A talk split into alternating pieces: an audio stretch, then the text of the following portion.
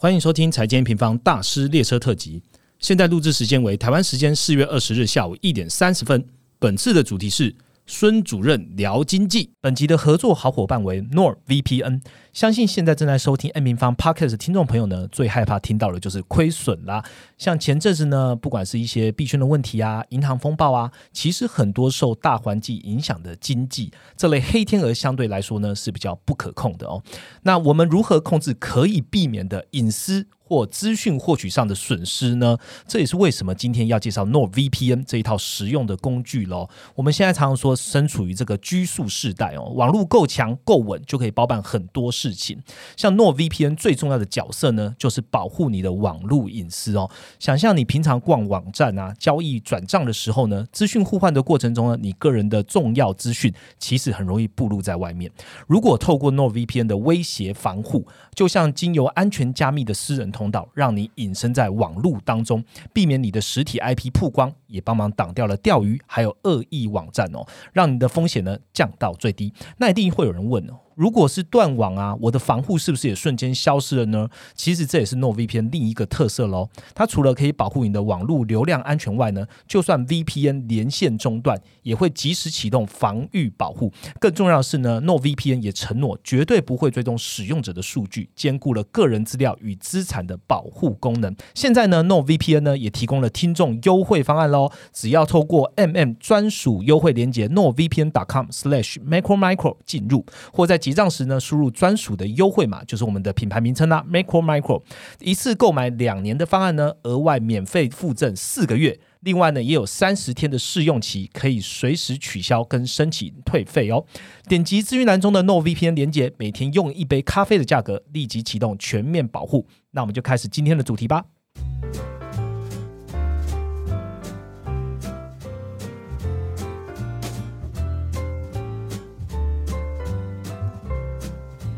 Hello，大家好，我是财经方的 Roger。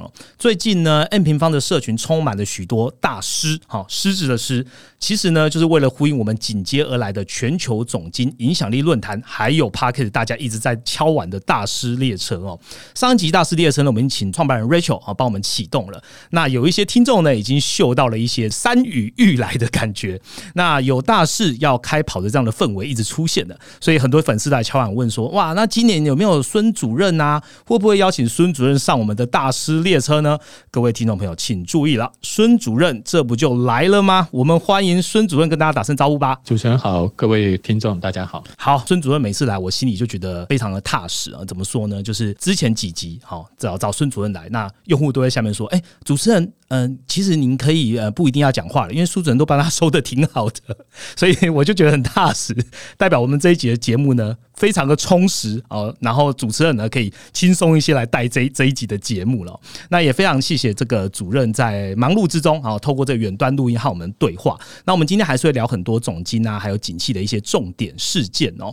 今天刚好是主任今年啊二零二三年第一次上节目啦。那大家也知道，这二零二二年年底到 Q one 啊，还是经历了这样子云霄飞车般的高潮迭起，不管是经济方面还是政经的情势上。那现在呢，终于也是迈进了这个 Q two 啊，四月快要走。完了，那很简单的第一题哦，当做一个开场哦。主任现在已经卖到了 Q two，你对于全球经济呢，有没有一个简短的一句话来和听众朋友分享一下？简短的一句话，最近我们看到国际经济从去年呃下半年开始啊，大概景气就表现得非常的糟糕，最近看起来有一些好转的迹象，是，所以用。柳暗花明，我觉得蛮适合形容现在的一个景气的状况。这句话本身，你说是完全都是好的吗？未必。对。但慢慢的，我们看到看到有一些经济转好的迹象，比如说像中国大陆，最近中国大陆解封了，第一季的公布的数据，我们 M 平方这边有公布它第一季的经济的情况。是。那第一季四点五趴，看起来好像。呃，不是像原先大家想象的这么好啊，应该回到什么六趴八趴，倒也没有那么高。因为去年中国大陆封锁在第二季，第一季那个时候还没有封锁，嗯，所以这个时候基期也比较高一点，百分之四点五，嗯。另外像东南亚，像印度，最近的经济表现还算差强人意，所以这个叫花名。嗯另外为什么叫柳暗呢？最近你看到美国的经济数据、欧洲的经济数据，虽然现在看起来经济数据没有什么大幅的衰退，是，但是因为他们最近的金融。已经出现了一些问题，有些银行都倒闭了。接下来可能下半年他们的放款、贷款就不容易拿到。这个对企业、对个人来说都不是好事，这个叫柳暗。所以柳暗花明非常适合形容当前的经济情况，让人家觉得现在的情况不容易完全的掌握住。那接下来，当然对于接下来的经济走势来说，也不是一个那么好判断的一个走势。现在你会发现很多的国家，像美国，呃，我今天早上还遇到一家金控的一个高阶长官问我一个问题，他说：“美国最近的经济数据根本就没有那么糟啊，为什么？你看那个失业率表现的这么好，对，为什么大家还觉得美国的经济表现并不好？”我问他的一个问题啊，我跟他说：“像我们台湾最近台湾的经济好不好？你看那个数据没有一个是好的，哦，外销也不好，对不对？但是我们台湾的就业情况。”有失业率很高吗？没有，没有。那是因为我们最近的情况是，我们的制造业很糟糕，我们出口表现不振，但是我们的服务业内需比去年前年要好的很好很多。四月初，你看那个呃春假这段时间，观光旅游景点到处爆满，餐厅不好订，出国机票班班客满。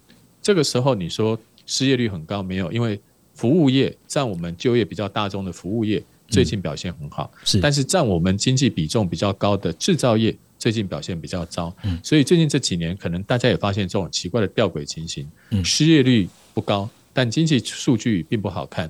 那是因为你的经济数据都跟制造业有关，嗯，但是你的就业都跟服务业有关，所以用就业数据来推断经济，目前看起来并不适合。是以往制造业跟服务业是同步，但最近这两年一前两年都是制造业好，服务业不好。对，今年是换服务业。开始有有起色，但制造业又不好，所以这个时候都会有一边好一边不好。这时候失业率看不出来，就不能用这样的方式。所以我们第一季的经济情况，第二季的经济情况用柳暗花明。来形容当前的经济情况是非常适合的。OK，好，谢谢主任哦。刘安华我下一句想要又一春嘛？哦，那大家是不是又一波，还是又一个要注意的事件？那我们等一下内容聊一聊，大家可能心里就有所底了哦。那我相信大家最近关心的依然还是这个通膨这两个字，然后最新的这个欧洲他们对于通膨还是欧洲央行们哈，对于通膨还是有所警惕的哦，所以可能还是会有持续升息。那在升息的状况下呢，有没有机会让经济软着陆呢？那对于长期的经经济循环来说呢，会不会这个高通膨或高利率会成为新常态？这就是我们节目的第一部分哦。孙主任会聊聊全球的经济的部分呢。那第二个部分呢，我会把焦点拉回来台湾哦。在这样的世界局势下呢，台湾也有可能面临停滞性通膨吗？我们会会看到什么样的机会呢？那我们就开始今天的节目喽。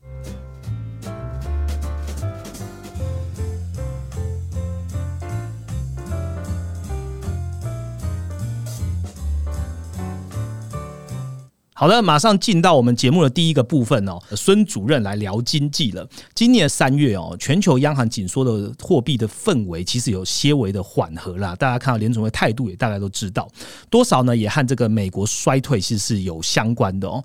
那包含的联总会呢，它其实也提出了轻度衰退这样的一个说法。那相对于这个历史经验来说啊，从升息啊、抗通膨啊，可能到降息救经济，我想问孙主任，您认为现在的经济是否还有机？机会软着陆呢？有哪些观察重点呢？好，我第一个我想先回应刚刚主持人在说这个问题啊。从去年到今年为止，大家都认为联准会的讲话是因为经济衰退，是因为通膨趋缓而不再升息。我不同意刚刚这样的说法。也许主持人想说啊，刚刚就先不同意了，没关系。联准会从去年十月份就已经观察到了。美国退休基金出了问题，瑞士信贷出了问题，包含我们 M 平方前两天也出了一个专辑，各位可以到 M 平方的网站上看它，它都有及时的讯息通知，说 IMF 这次除了公布世界经济预测以外，对，还同时公布了一份金融稳定金融稳定报告，金融稳定报告的第二章里面特别强调了。最近国际金融系统非常的不稳定，特别是非银行金融系统。连平方还做了一个非常详细的表表格，然后呢，告诉你说，国际之间有很多不是银行的金融机构，比如说退休基金，是，比如说呃保险公司，还有一个连平方上面它的翻译叫做中央交易对手。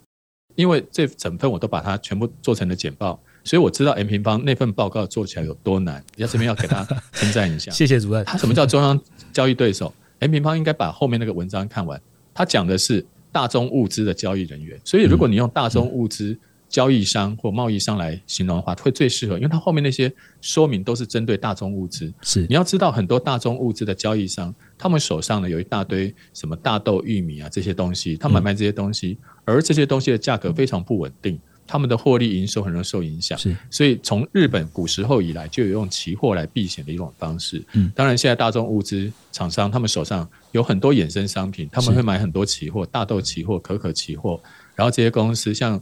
美国的加吉，像中国粮油公司，都是这种其中的大户，他们的交易量非常的大，他们利用衍生商品来避险。那为什么要避险？因为最近国际原物料价格变化太多波动太大这些都是属于 IMF 所说的。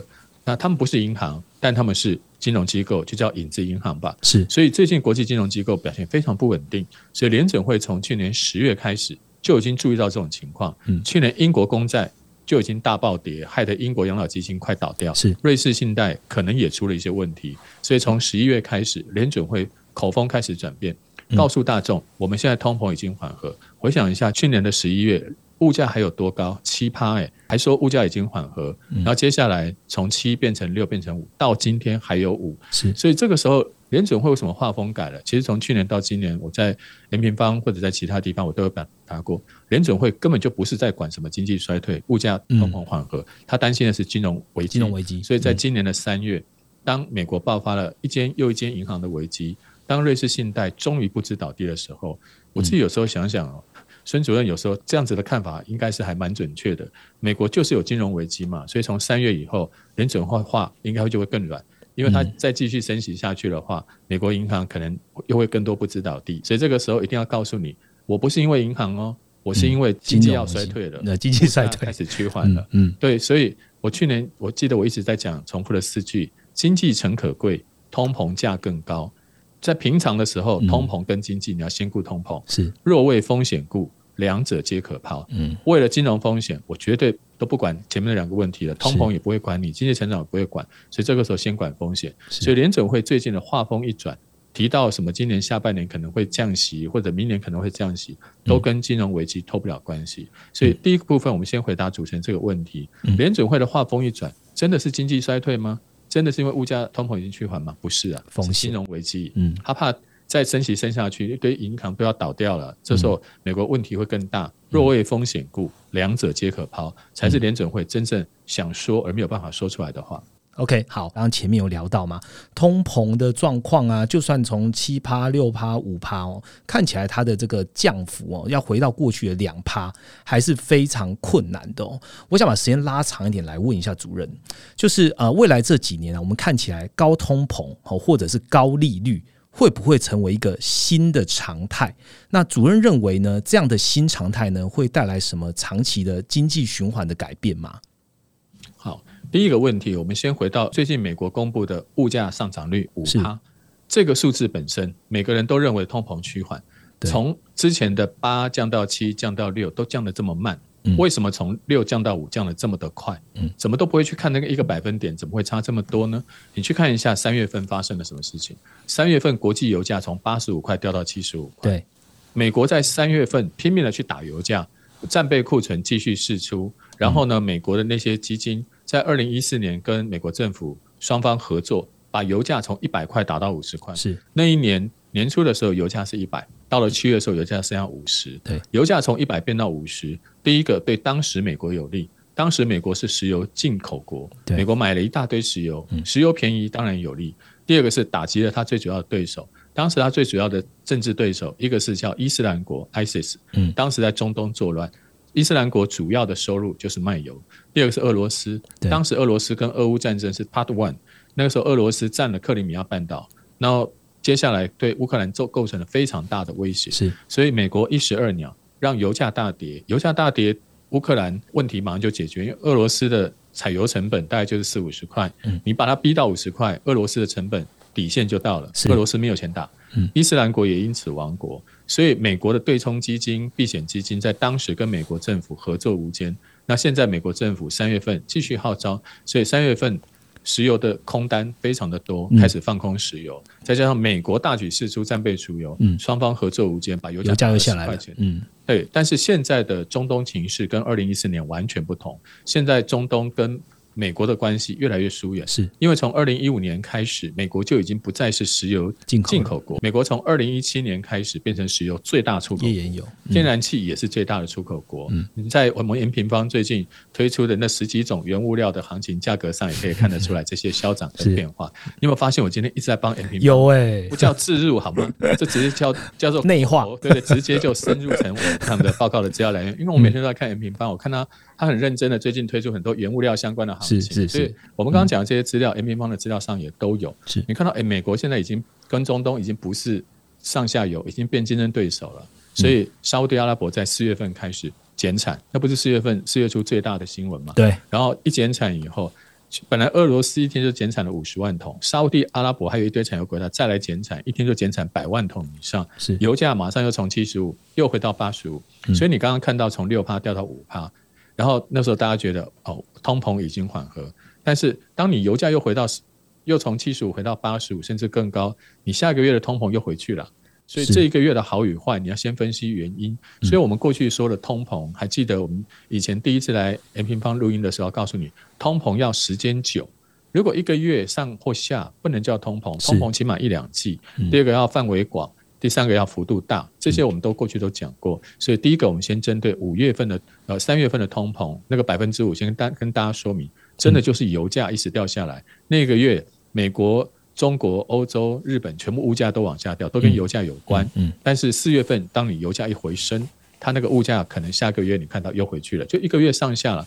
就这个时候就判断联准会什么通膨趋缓，呃，金融市场宽松，我觉得为时过早。第二个，嗯。那如果主任不是因为通膨趋缓，联准会态度缓和，那最近金融市场为什么看起来欢声雷动，表现很好呢？嗯嗯。那是因为美国为了要救金融机构，在三月份一下就释出了四千亿美金，对。你在那个联准会的资料 M 平方的资料上也看得到，美国联准会的资产短短十天暴冲了四千亿，对，之前一年的量化紧缩紧收了六千亿，现在一放就是放了十天，放了四千亿，嗯对那么多的钱一下涌入市场，当然市场欢声雷动。嗯好，那回到第三个 Roger 刚刚问的问题，长期的问题。嗯那过去美国在一九七零年历经过三次通膨，一波比一波高，很像你在投资呃波浪理论的前面的 A、B、C 波啊，嗯一波比一波高。第一波呢，美国物价涨五趴。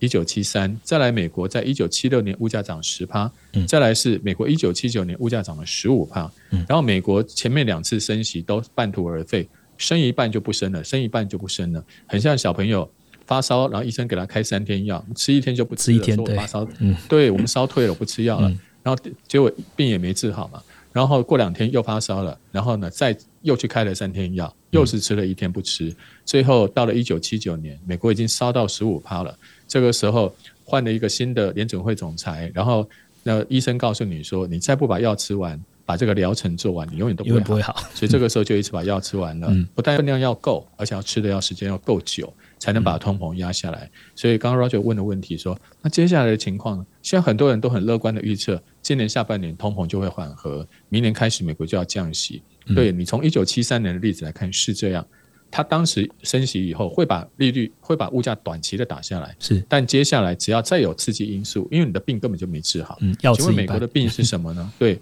第一个是它联准会印钞印太多，升息是升到五趴了，可是他放在外面的钱，他之前从四点五兆多到九兆的资金，是。现在只有短短收回来六千亿，又因为这次要救银行，又放了四千亿出去，嗯对啊，所以你放在外面的钱还是那么的多，你怎么这个时候会说我们已经通膨缓和？这是第一个理由，你的柴火还很多，瓦斯还很大，你的火是降不下来的。是第二个是我们看到最近的油价，过去很多时候物价上涨都跟油价有关系，嗯嗯现在的油价又从七十五、八十五，还有可能最近要再上看一百，这个时候油价还在高，你怎么会觉得物价会涨？所以第一个理由是美国印钞多，第二个是油价还在涨，嗯第三个理由大家应该也猜得到了。今年年底、明年初就要提出碳税、碳费要上路了，边境碳税要上路了。现在很多上游的石化、钢铁厂商都在重新思考未来因应这个新的碳税结构、碳费结构，他们要怎么样调整自己的售价。是当这些上游的售价全往全部往上加，往下一反应，传导到下游物价不就涨了吗？嗯所以你除了刚刚我们提到的能源价格涨，然后边境碳税也是你成本来源。第四个也是一个更长远的地缘政治，哦，大家也可以发现啊，最近有很多的供应链开始要区域化，以前供应链是全球化，都在大陆设工厂，嗯现在工厂呢，除了前几年转移到东南亚、印度以外，还有一些到墨西哥、到东欧，嗯每个地方都设工厂，它的成本就不会是最低。那这些成本就会转嫁到你的售价上。就像美国现在找台积电去投资，也给它补贴。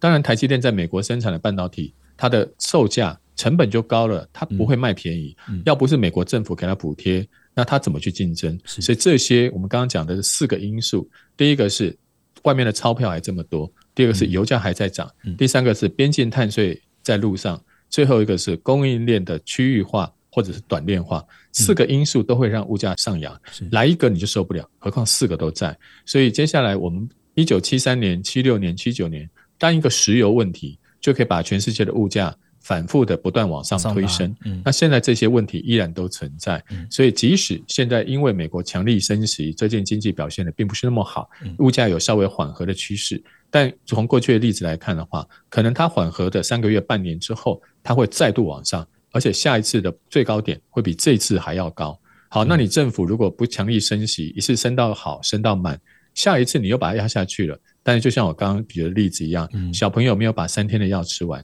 后面的发烧你还是治不好的。所以刚刚你讲的长期，我们应该要注意的是，通膨不但是长期高，但它不是一直居高而不下，它是一波比一波高。所以在这个时候，你的投资你的难度就非常高，因为你在做的是一个云霄飞车嘛，你是上上下下、上上下下这种云霄飞车的一个走势。嗯所以，如果当你能够掌握未来三年都是高通膨，而且高利率这种盘旋的时代的话，这时候你的投资，不管是资产配置、商品的资产配置、嗯金融资产的配置，我想都会跟过去这几年大不相同。过去这几年，因为美国就是拼命印钞，你基本上你买什么大概都都都不会错，所以你可以看到，呃，二零二零年到现在，很多的呃学生啊、很多大学生呢，或嗯刚出入社会的，都觉得自己是股神。因为那个时候美国印钞嘛，什么都是涨的啊、嗯这个时候人人都是股神，但是最近从去年开始，你会发现大家投资难度就越来越高。那明年这种情况还是会持续，因为美国不会再印更多的钞票，虽然它收得很慢。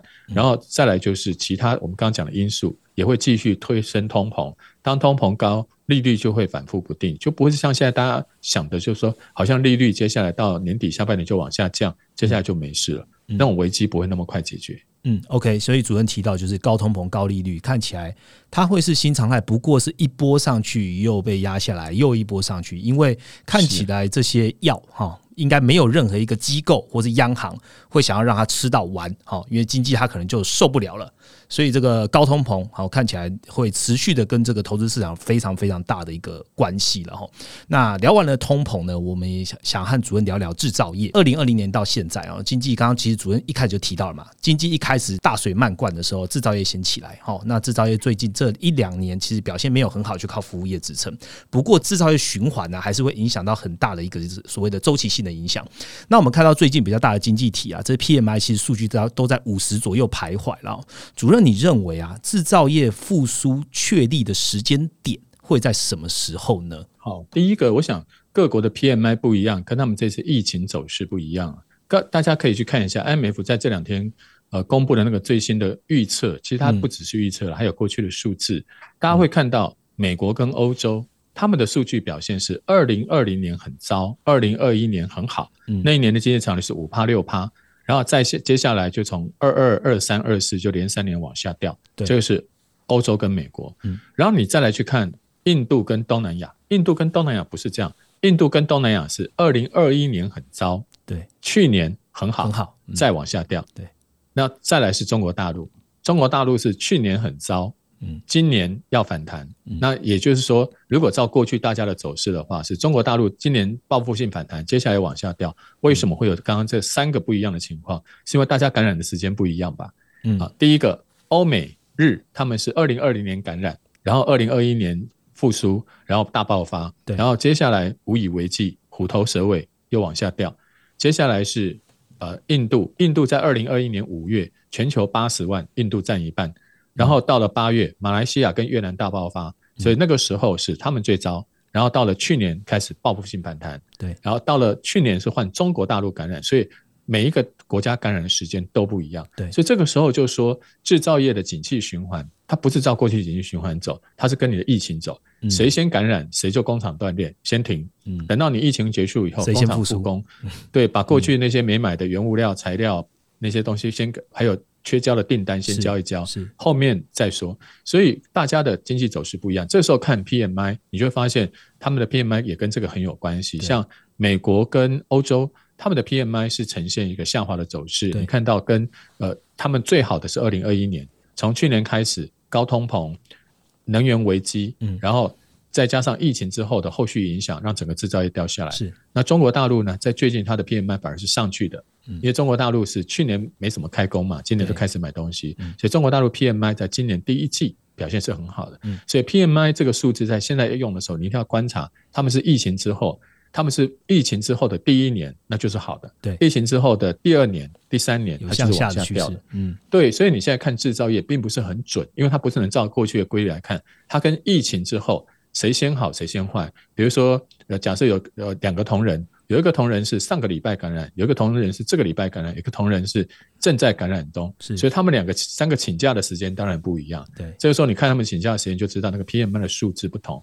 那欧美对哪一些制造业影响比较大呢？对科技业影响比较大。嗯，因为我们的科技产品、资讯产品，欧美卖的很多，所以从去年开始，资通讯产品就一直都卖的不是很好。另外一些像一些汽车零组件，还有一些像那个呃运动用品、纺织品，因为它都是以欧美为大宗了，就不是卖那么好。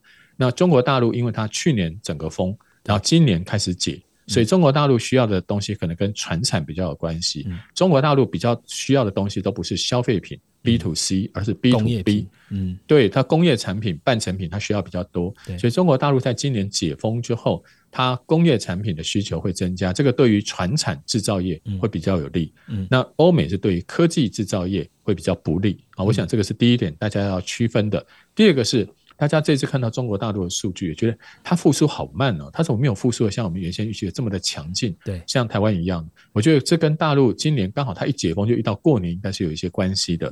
中国大陆今去年十二月解封嘛，对，今年一月就过年，对，所以这两年大家也看到了，中国大陆因为有疫情，他们那个他们都鼓励那些呃到沿海打工的农民工留在当地过年，不要回家，因为他们怕疫情大爆发。在地过年，但是对，但是在今年。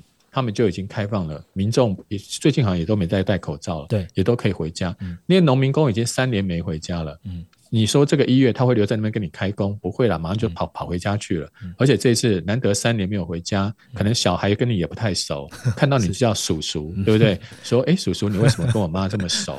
我爸爸在沿海打工哦，啊，所以这个时候也得跟孩子多培养一点感情，待久一点啊。嗯，对呀，待久一点。所以这个时候可能三月才回来，所以这一次的过年算是一个比较特别的。那三月之后，他们的情况应该可以慢慢复苏的会比较快一点。所以他对我们的船产制造业、钢铁、水泥、石化、像塑胶，他们会比较有利。所以您刚刚讲的 PMI，第一个我先回答的是各国的 PMI 不同，其实是跟他们的疫情之后复苏的时间点不同。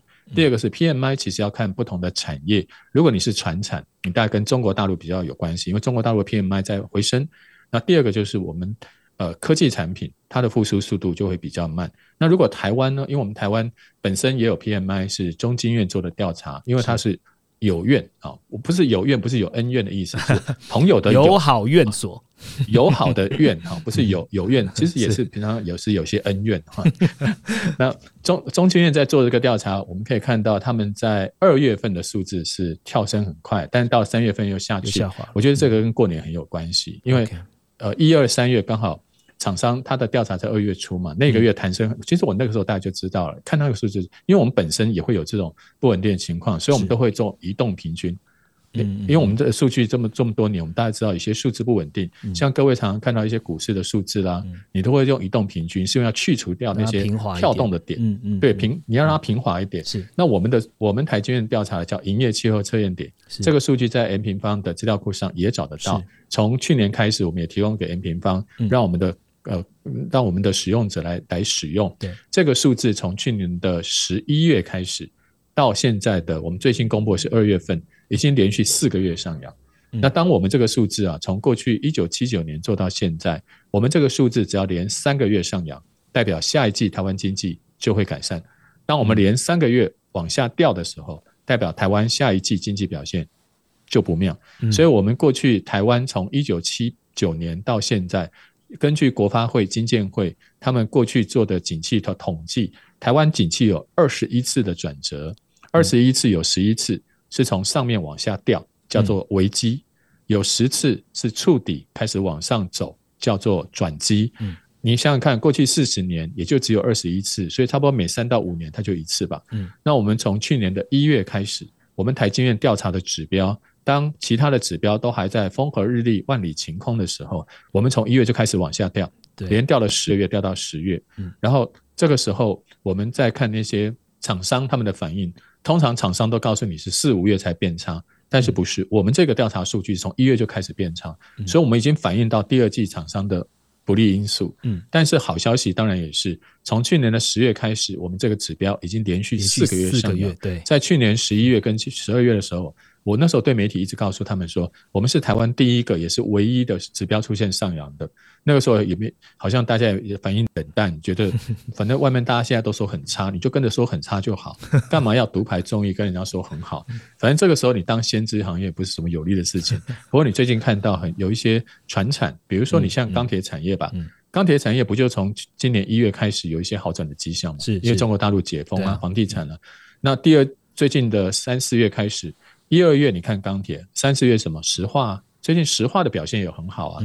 所以，我们台积的调查，虽然科技产业那个地方，因为它占比也不小，然后最近表现并不好，所以整体的景气没有那么好。但是，船产先钢铁再石化，已经都有一些转机了。所以，这也符合我们刚刚说的，你从测验点要先去看哪一个国家先变好，再来去找我们哪些产业跟那边有关系。这个时候，你大概就知道最近的一些经济的方向跟产业复苏的方向。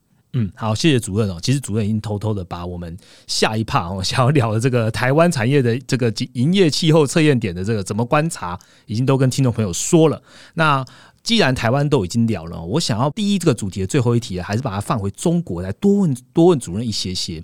刚刚讲的中国其实讲了蛮多了哦。那我想要问主任是，其实中国在解封啊，它现在看看起来哈，就用市场上来看，它大概是一天行情哦，但是当天就开心完哦，就这差不多。那中国的月中数据公布，哎，也是差不多，就是很短的一天半天的行情这样子。所以看起来啊，中国是不是还是有可能面临到通缩？或是主任认为，中国现在在解封后的制造跟出口的前景，还是有很多的不确定性呢？如果要直接回答的话，当然是 yes，对不对？任何东西都有不确定性。目前中国大陆不确定性还很多，连他们这次习大大在二月份的《求是》杂志。或者三月份的两会报告里面都提到，中国大陆其实今年挑战还蛮多的，所以它的经济成长率自己都预估只有五趴。以前照中国大陆的经济复苏数据，怎么可能会写个五趴这么低的？一定要八以上。对呀，七上八下，那个是以前他们的基本基本目标。现在提个一个五，代表他们对今年也是戒慎恐惧。第一个当然最大挑战不是来自于外部，因为现在欧美情势不好，它的外销很难做。先不要说什么拜登跟你打贸易战，欧洲抵制你。光是欧美现在的需求自己就软趴趴，美国的通膨让民众都先去顾加油、顾吃、顾顾住，都没有买你中国的产品。欧洲那更惨，光缴电费都缴不完了，有什么时间买你的东西呢？所以这两个部分会让欧美需求减少。所以中国大陆今年也没把目标放在外销成长，对他们把目目标放在内需。那习大大或者是两会都特别的提到了，说他们今年要刺激消费。第一个刺激消费是以消费倾向高，然后但是所得比较低的。所得收入比较低，叫中低收入，或者我们了解。那什么叫消费倾向高？消费倾向高就是我给你六千块，你就拿六千块去花。比如说，大家看到最近这两个礼拜，很多人都拿了六千。那有一些刚入社会的年轻人，或者是他的收入比较低，那六千块可能是一个月薪水的百分之十，耶，一个月薪水五万块，哦，六千块很好花，所以这个时候带着。带着老婆小孩，然后大家就买买东西，这花的很高兴，这样会促进消费。是，但是有一些人可能就不会啊。比如说昨天我们这两天我们看到那个郭台铭郭董事长啊，又跑出来开记者会了，因为他最近有一些呃政治的一些政治的职场的 对。然后你想想看，他前一阵子跑了美国，跑了日本，然后呢，这时候回来告诉郭太太说，这阵子你辛苦了，我出去，然后你都待在家里，刚好我们台湾发了六千块，来我带你吃一顿好的，我们街上吃一个牛排。再给你买两件 Uniqlo 的衣服，会这样吗？六千块对郭董来说应该是浮云吧？对对对，夫人手上的表可能就不止好几个，后面好几个零，对 对对，可能是六 六百万，对对，六十万可能都太小看他的身家。他拿到六千，他也不会去花，像钱放在他手上就没有了。所以中国大陆要刺激这部分的消费。OK，所以中国大陆今年如果单看它的经济复苏态势的话，单靠本身是遇阵乏力，因为外销不好做。是。第二个，它国内的内需，这去年被封成这样子，再加上前两年打房，房地产、火车头又被打打趴掉所以要刺激不容易。所以中国大陆单靠本身力量是不够，嗯。接下来一定要推刺激政策，比如说他们提到的，比如说像推电动车、都更。这些政策在今年，我觉得陆续会有强力的刺激政策，还有货币政策，最近也降准，对，多管齐下，要不然你光靠自己本身你复原不来，一定要靠一些外力吃补药啦，还要去复健，这些东西都要做。所以中国大陆最近的经济表现复苏是有点慢，有点颠簸。嗯，但是接下来你要关注的是，它那个刺激政策，就像二零零八年的家电下乡。汽车下乡是当时刺激到整个中国大陆汽车大爆发。对现在中国大陆一年卖两千万台车，就是从那时候开始。嗯这些政策，我觉得是你后面要去注意，因为这些政策之下，有一些台商就会受惠，比如说电动车大爆发，电子零组件相关厂商。对，另外，电动车本身会跑吗？电动车去加油站加油吗？但那还叫电动车？电动车一定要固装啊！嗯固装不是因为选举要固装，而是因为街上很多电动装。嗯，对，所以呃，类似中国大陆这种充电桩相关的设备，其实台湾也有很多厂商，是他们也在做类似的事情。嗯所以电动车满街跑，电动桩到处装，嗯这些也都会带动一些新一波商机。所以中国大陆的前景表现是没有像过去七上八下这么好，对但是在它回到四趴五趴的过程中，还是会有一些产业跟商品受益。这个时候，你应该先去注意这些受益的产业跟商品是什么，而不是要去注意说中国大陆好像不如以前呢，嗯因为它的经济已经不是以前那种呃期中考只有二十分，期末考四十分，所以是成长率是算一百趴的。对，现在他已经期中考考了七十分，然后的就算再回到八十分，它的分数那个成长率也不可能是百分之百，所以成长率本身不代表中国大陆现在的成绩，你要看的是它的内涵嗯。跟相关的产业，我觉得这个才是我们观察大陆经济的一个新的重点。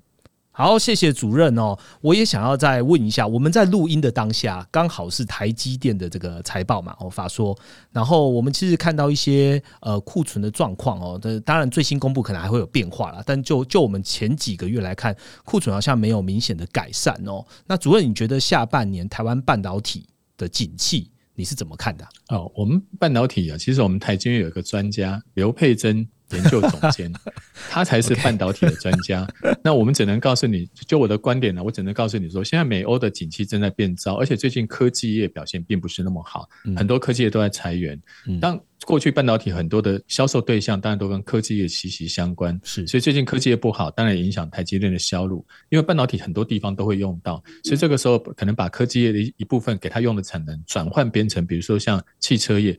这两年你听到都看得到车买不到车，因为汽车都没有 IC。对，但是积压的订单最近看起来去化的速度就开始变快了，所以最近虽然半导体的库存依然居高，但是你可以看到，像那些呃汽车业，像台湾的汽车业，你会发现他们的库存哦，不但没有减少，最近还在慢慢增加。为什么？嗯。增加不是坏事，是因为他们现在去年因为没有 IC，所以你也不用买玻璃，你也不用买钢板，你也不用买塑胶，嗯因为你根本不做不出用做一台车，做不出一台车，对，对啊，所以长短料，嗯那你那个没有 IC，你其他东西都是库存，嗯所以去年他们都没买。但最近呢，IC 厂已经很多产能已经转移到你这边，你拿到了够用的 IC，你就会开始去买玻璃、买那个钢板，你就去买这些东西。嗯这些对于其他产业是有帮助。所以半导体，因为它很多东西都会用到，所以即使 A 客户、B 客户有一点影响，它也许它的毛利比较高了，但是你把其他的产能跟存货或一些运用转移到一些其他客户上，还是可以的。